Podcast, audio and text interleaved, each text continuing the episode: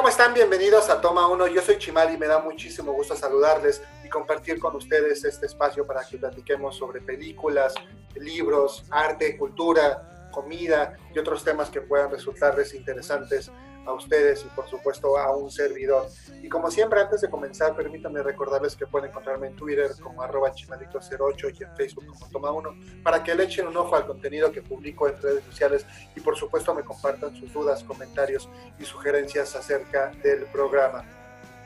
Y bien, como el día de hoy no hay ninguna aclaración que hacer acerca de la emisión pasada, ninguna fe de ratas, vamos a platicar de una vez sobre las películas que he visto recientemente y que de acuerdo a mi personal apreciación les recomiendo o no. Es ya el mes de octubre, se vienen algunos estrenos interesantes en Amazon Prime Video y también en Netflix, por supuesto películas de terror ahora que viene Halloween el 31 de octubre y empezando el mes de noviembre también seguramente platicaremos sobre películas que tengan relación con esta festividad mexicana tan tradicional que es el Día de Muertos sin entrar por supuesto en esta controversia de qué es mejor o qué debemos celebrar si somos mexicanos. A mí ambas me parecen igualmente ricas, igualmente disfrutables y personalmente el Halloween me fascina, me encanta esta oportunidad de disfrazarme, de convertirme quizás en alguno de estos personajes que hemos visto, por ejemplo, en algunas películas y de disfrutar la fecha, la celebración en compañía de mis amigos, de mi familia. Es algo que aprecio muchísimo y sin duda este año será diferente debido a la contingencia por la pandemia. Sin embargo, encontraremos la manera de pasarla bien. Y una manera de pasarla bien es, por supuesto, viendo películas de terror, así que seguramente hacia finales de mes estaré compartiéndoles algunas recomendaciones sobre películas de este género que puedan ver para celebrar Halloween. Y de hecho también tengo yo ahí que confesarles y contarles en una emisión o en unas emisiones posteriores eh, un ritual que yo hacía cada 30 de octubre y que ahora quiero retomar justamente debido a este proyecto, ya que tiene que ver, por supuesto, con el mundo del cine. Pero bien,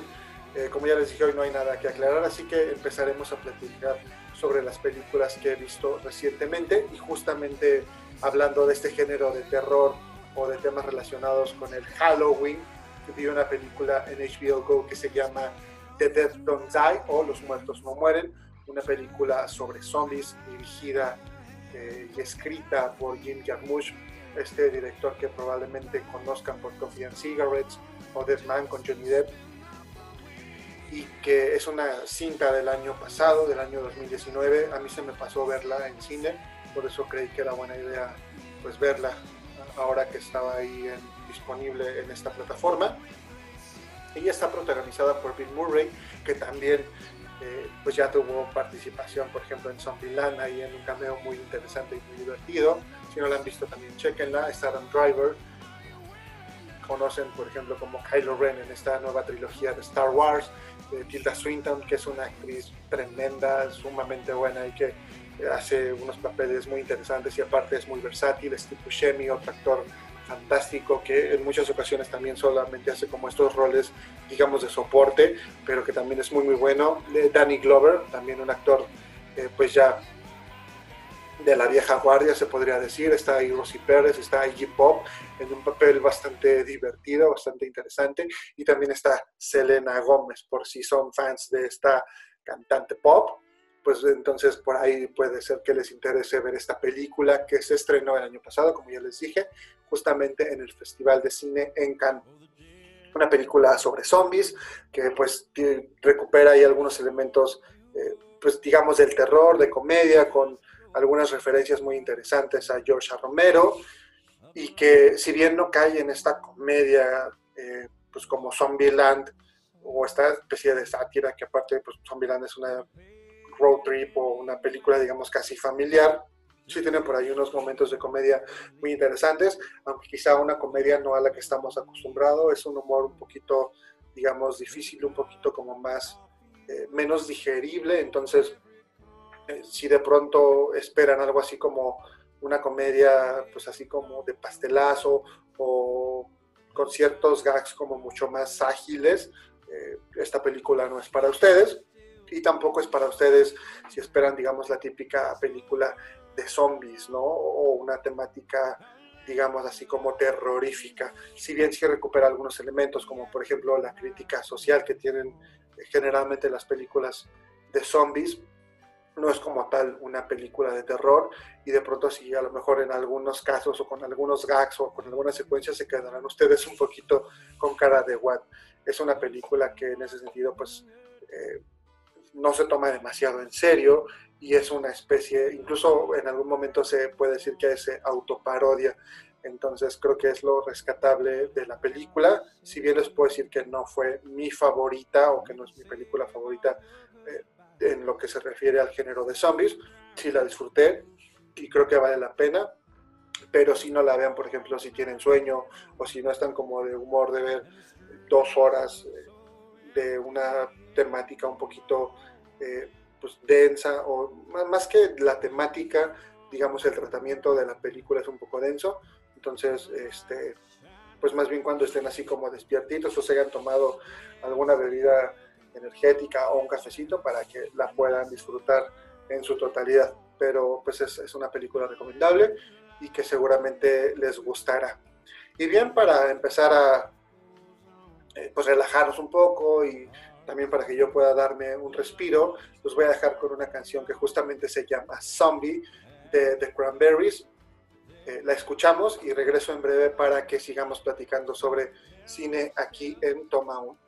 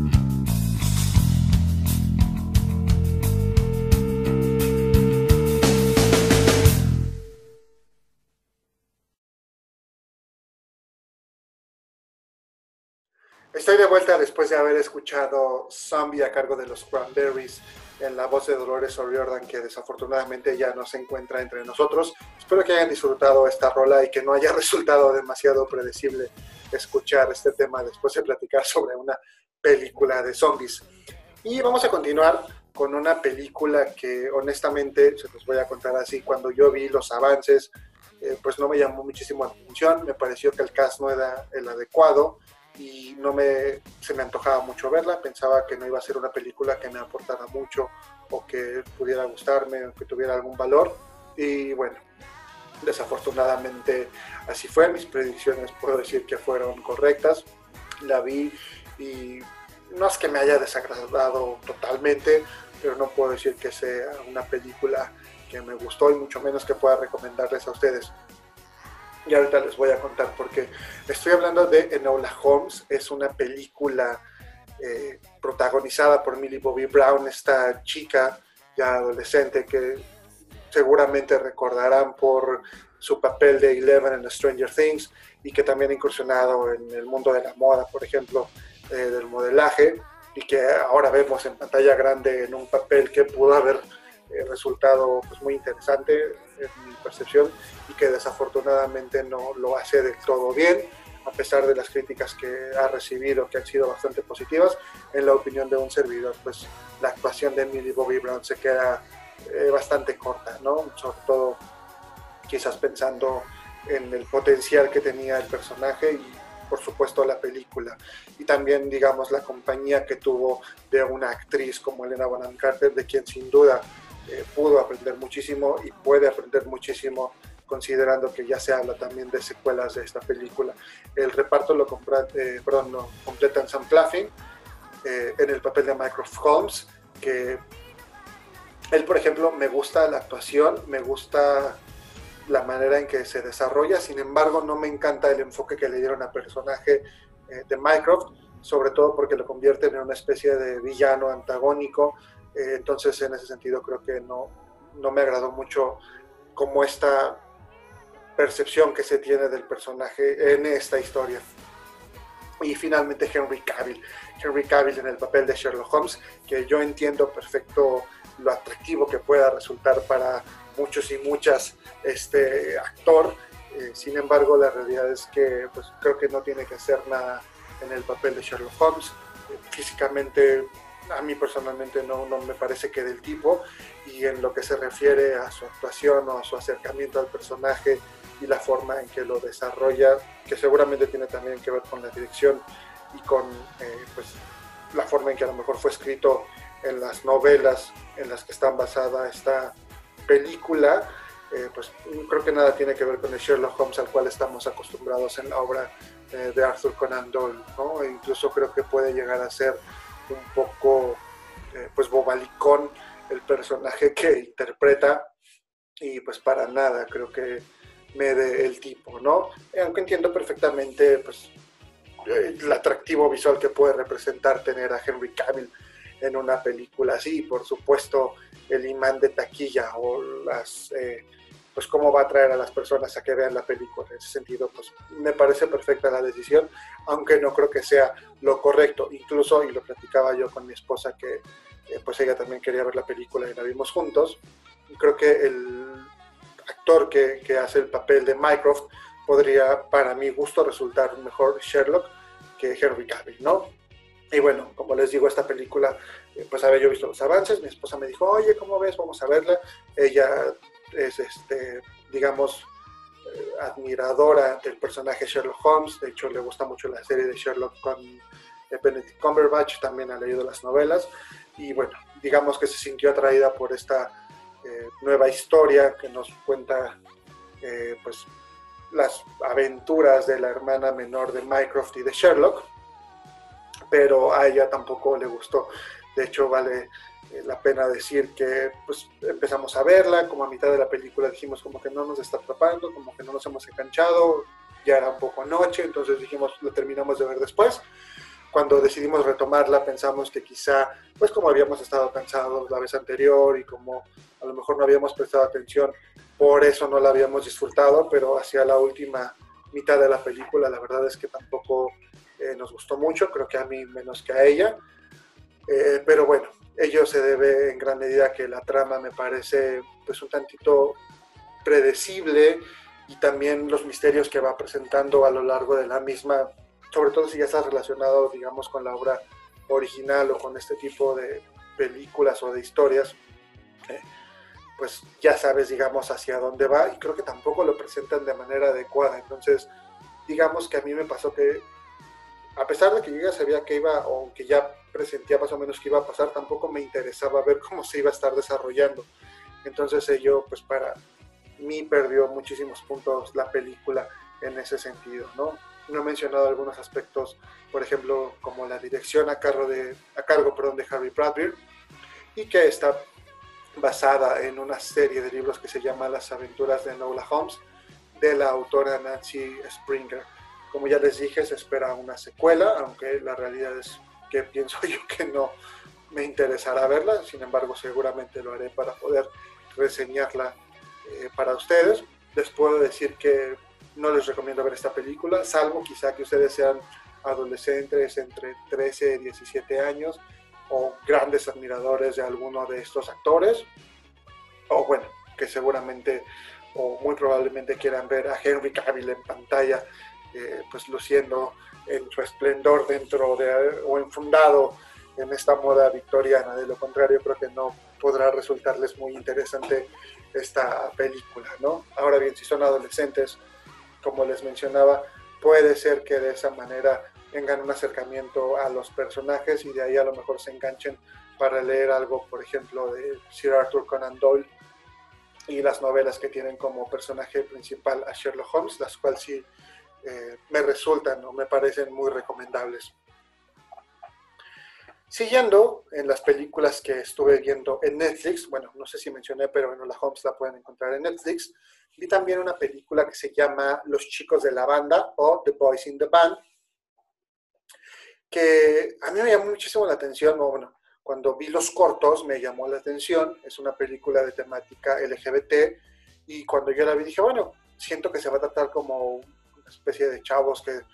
hacen una boy band, ¿no? O un grupo de amigos que se dedican como al mundo del espectáculo, al baile, y la vi pues como con esa perspectiva, y la verdad es que no tiene nada que ver. Yo no sabía que esta película está basada en una obra de Broadway, una obra que fue escrita y presentada en 1968, hace 52 años, y que de hecho ya tiene también una versión cinematográfica del año 1970, que fue dirigida por William Friedkin, este director de la película El Exorcista, hace rato que hablábamos de películas de terror, y bueno, es como ya les dije, una película con temática LGBT, que nada que ver con esta idea que yo tenía de que iba a ser como eh, pues de una especie de boy band o algo así. Más bien son un grupo de amigos que todos son hombres homosexuales en Nueva York, se reúnen en el departamento de uno de ellos para celebrar el cumpleaños de otro miembro del grupo. Y bueno, durante la reunión, eh, fiesta, eh, borrachera, pues salen a flote ahí algunos eh, problemas, también por supuesto risas, cada uno cuenta parte de su experiencia como hombres gay, también de los traumas que tiene, de ciertos amores, desamores, de encuentros y desencuentros, de la incomodidad que pueden llegar a sentir por su condición como hombres homosexuales en un mundo que en ese momento no tenía la apertura que tenemos hoy en día. Y que pues no solamente los hombres homosexuales quizás no eran pues ya digamos tolerados y respetados, sino también a lo mejor un poco perseguidos, la manera en que ellos de pronto pueden sentirse contrariados acerca de su identidad, en el que no todos se aceptan del todo, cómo se relacionan con sus parejas y todos estos aspectos que pues se da por supuesto en la comunidad homosexual, pero que también podríamos trasladarlos a cualquier grupo de amigos en el que pues, todos nos preguntamos quiénes somos, hacia dónde vamos, eh, estoy contento con quién soy, no estoy contento, etcétera. Entonces, pues bueno, la verdad es que la película de pronto también tiene un tono o un, eh, ¿cómo llamarlo? Pues puede parecer un poquito lenta quizás por el desarrollo que va teniendo y sobre todo porque toda la acción ocurre dentro de un departamento. Entonces, pues al ser una obra de teatro trasladada al cine, de pronto puede resultar un poquito, pues no complicada o difícil de ver, pero sí con un ritmo lento, que a lo mejor para algunos pueda parecer aburrido y lo entendería perfectamente, pero la verdad es que tiene unos momentos de tensión bastante interesantes y explora creo que de manera acertada eh, pues todos estos demonios o estos fantasmas que podemos tener todos en algún momento y que este grupo de hombres gay tiene debido a su condición. Eh, la película es dirigida por John Mantello y está producida por Brian Murphy, quien identificamos o quien pues, nos ha entregado eh, algunas series como American Horror Story. Como ya les dije, es una adaptación de una obra de teatro de hace 52 años del escritor Mark Crowley, que bueno, también sirvió como asesor para esta película. Un aspecto muy interesante de la misma es que todos los protagonistas, todos los actores eh, de esta cinta son hombres abiertamente gay, lo cual nos habla de la apertura que existe hoy en día y de cómo pues ya en estos momentos no es una desventaja eh, ser homosexual para los actores y tampoco en otras profesiones. Si bien no existe la apertura, creo yo, y el respeto que debería existir en todos los ámbitos, sí se ha avanzado eh, bastante y bueno, si ponemos en contexto lo que pasaba hace 50 años, que es donde o es la época en la que se presenta o se desarrolla la historia, pues es evidente que ha cambiado tremendamente, ¿no? Incluso, y para complementarlo, eh, la película tiene pues una especie de documental o un detrás de cámaras cortito de 30, pues, 35 minutos que se llama Los chicos de la banda algo personal, que cuenta justamente pues este detrás de cámaras, entrevistan al escritor, al director, a los actores acerca de pues, el desarrollo de la película, de su sentir, de su propia experiencia dentro de la misma, por supuesto, y también como actores homosexuales, la manera en que pues hoy en día no son discriminados como quizás lo hubieran sido hace 50 años que se presentó la obra por primera vez. Y bueno, incluso los actores reflexionan acerca de la manera en que este eh, tipo de obras o este tipo de manifestaciones artísticas permitieron que hubiera un avance en relación con la aceptación y el respeto a la comunidad gay y cómo en cierta manera ellos deben, o la comunidad debe eh, la libertad que tienen hoy en día, pues a que en algún momento alguien se atrevió a expresar y a reflejar esta realidad que estaba viviéndose, ¿no?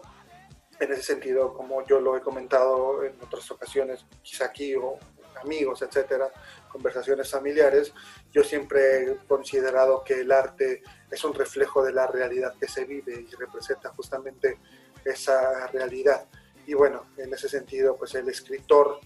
justo decidió hacer una obra acerca de él mismo basado en experiencias propias y del grupo de amigos que él tenía. Eh, por supuesto, retratando o reflejando una realidad que vivían en ese momento los hombres gay, no solamente en Nueva York, sino en todo el mundo. Estamos hablando de un año en el que, por ejemplo, aquí en México eh, se gestó el movimiento estudiantil del 1968 y en el que no solo aquí, sino en muchas partes del mundo seguía existiendo una tremenda represión eh, hacia cualquier cosa o cualquier movimiento que fuera eh, pues contestatario que pudiera representar una amenaza al status quo, entre ellos, por supuesto, el movimiento eh, LGBT, ¿no? Entonces, bueno, recomiendo la película, creo que la van a disfrutar y, y bueno, vale la pena verla, sobre todo por pues toda esta parte digamos, de análisis de los personajes y esta introspección que van teniendo cada uno de ellos a lo largo de la cinta. Y para seguir eh, pues hablando de música, vamos a escuchar justamente una canción que pues tiene relación con estos temas y que puede ser una especie de himno para la comunidad. Es una rola que originalmente interpretó el grupo Village People, que no fue como tan exitosa en ese momento, fue lanzada en 1979 como un sencillo, aunque no es la rola, la canción más popular de este grupo, pero los Pet Shop Boys la retomaron a principios de los 90, en 1993, y justamente esa es la versión que vamos a escuchar para después seguir platicando sobre más películas y un libro.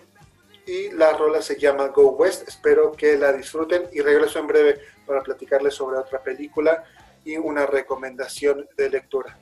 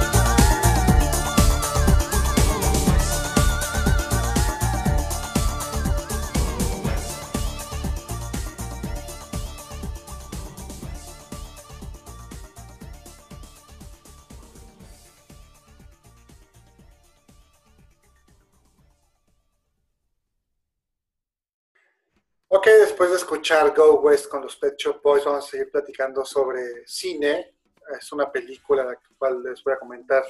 a continuación que vi igual en Netflix. Eh, la verdad es que sí les puedo adelantar que me gustó bastante, aunque hay algunos aspectos que no me encantaron, pero ahorita voy a ir sobre ellos. La cinta se llama El Diablo a todas horas o The Devil All the Time. Es una película protagonizada por Tom Holland, Robert Pattinson, Bill Skarsgård, quien interpreta a Pennywise en It. También por ahí sale Jason Clark, Sebastian Stan, otro miembro del universo cinematográfico de Marvel. Está Maya Wasikowska, que interpretó a Alicia en esas películas de Alicia en el País de, las Maravillas, perdón, y Alicia a través del espejo. Y bueno, más allá del reparto eh, pues, multiestelar que tiene la película, además de otros nombres que no voy a mencionar en este momento, eh, cuenta la historia de varios personajes en unos poblados en Estados Unidos, estos pueblos, digamos, alejados de la mano de Dios, eh, rurales, con poca población, algo así como lo que se presenta en esta película de, eh, de Die. Y la historia principal es la de Arvin Russell, es el personaje interpretado por Tom Holland, que es un personaje, digamos, marcado por la desgracia, ¿no? Desde su padre, su madre, personas con las que convive y cómo todos eh, pues van encontrándose en algún momento para que sigan ocurriendo eh, más desgracias. En ese sentido, pues la película en algún momento eh, se menciona que existe esta creencia de que en estos pueblos, como ya los dije, están alejados de la mano de Dios o hay ausencia de Dios y por lo tanto suceden un montón de desgracias debido a que pues Dios no está presente, ¿no? Y bueno, más allá de eso, creo que la película rescata todos estos aspectos y estas consecuencias que tuvo la Segunda Guerra Mundial en quienes combatieron en la misma y por supuesto en las personas a su alrededor una vez que volvieron, ¿no? Además también de pues la degradación o de la descomposición social que va dándose a veces en ciertas eh, comunidades debido no solo a la necesidad o a la precariedad, sino también a algunas enfermedades psicológicas, como puede, no sé, hablarse de psicópatas o estos personajes que eh, de pronto alimentan también el imaginario colectivo y que pues si te cruzas en su camino puedes resultar una víctima, ¿no? aparte, por supuesto, también de la religión, de la influencia que tiene en las personas, eh, sí muchas veces de manera positiva y cómo ayuda a que puedan encontrar quizás eh, pues cierta paz o a lo mejor alguna motivación en la vida, pero también cómo puede resultar no solamente una manera de controlar a las personas, sino también eh, puede caerse en el fanatismo y pueden cometerse muchas atrocidades y muchos actos eh, violentos en nombre de Dios. Entonces, en ese sentido, creo que la, bueno, no creo, la película va conjuntando todo eso para finalmente llevar a este personaje principal a algunos eh, situación en la que pues está contra la pared debido a todas las desgracias que van presentándose en su vida y en cierta forma lo orillan hacia la violencia y hacia la desgracia. Y bueno, más allá de que pueda ser o interpretarse como esas películas de Pedro Infante en la que todo les pasa a los personajes principales y se la pasan sufriendo. Creo que la película lo que hace es tomar estos elementos para, eh, pues no solo representar cómo hay, cómo podrían haber ciertas personas, digamos, marcadas por la desgracia, sino cómo las acciones que cada uno va tomando y las decisiones que vamos eh, tomando a, cada, a lo largo de nuestra vida influyen muchas veces de manera negativa, no solo en nosotros, sino también en los demás. Y como pues muchas veces se podría decir, que pagan justos por pecadores.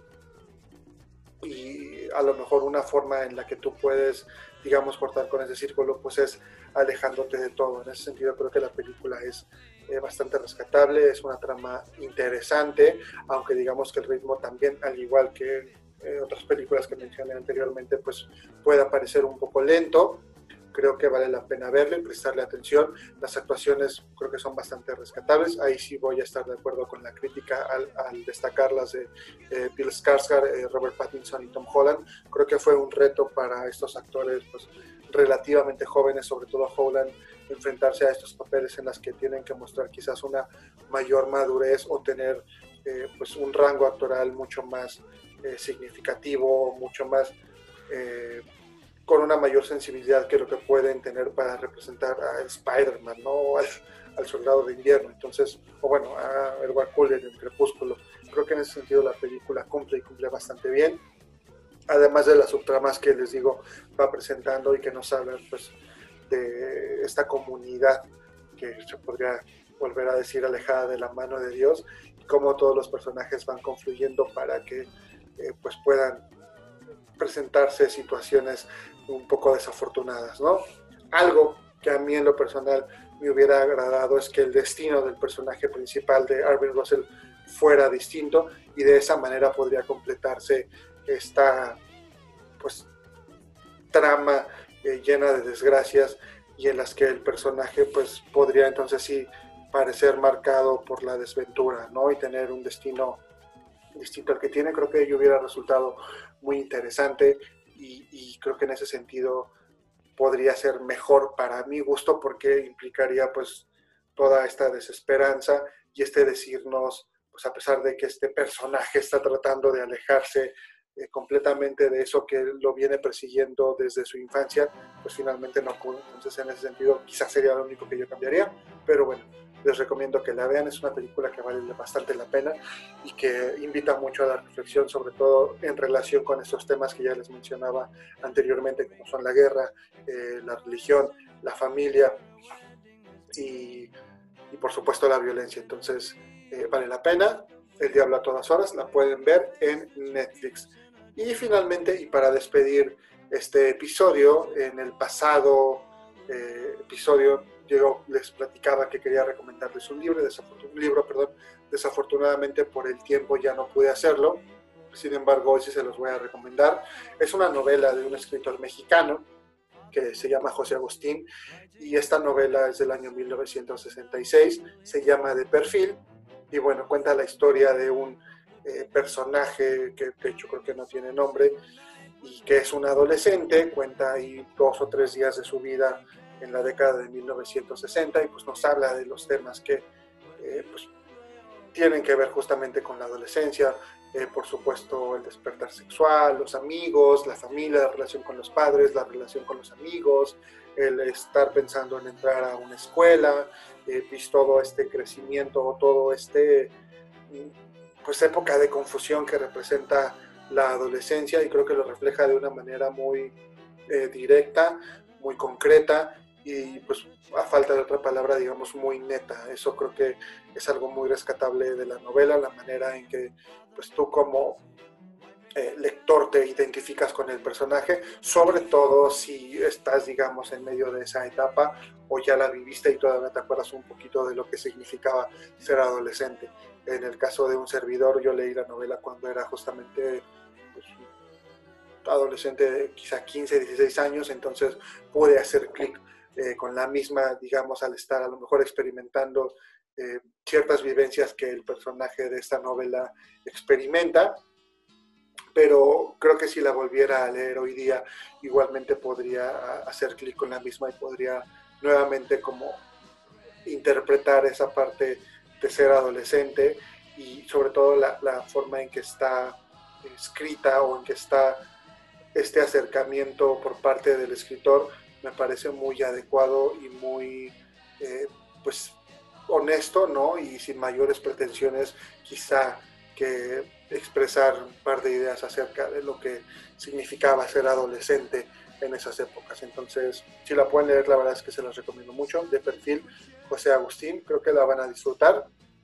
Y bueno, eso ha sido todo por esta ocasión. Les agradezco muchísimo que me hayan acompañado y que sigan escuchando este podcast. Recuerden recomendárselo a sus amigos, seguirme en Twitter como arroba chimalito08 y en Facebook como Toma1. Los espero en la próxima y hasta luego.